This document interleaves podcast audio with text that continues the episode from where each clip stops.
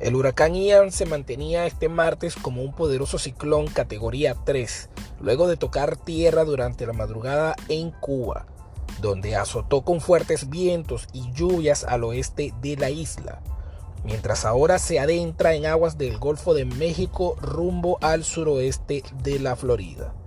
Según el último boletín a las 11 de la mañana del Centro Nacional de Huracanes, NHC por sus siglas en inglés, este martes el sistema se ubicaba a unas 305 millas al sur-suroeste de Sarasota, en la Florida, y unas 125 millas al sur-suroeste de la isla Dry Tortugas.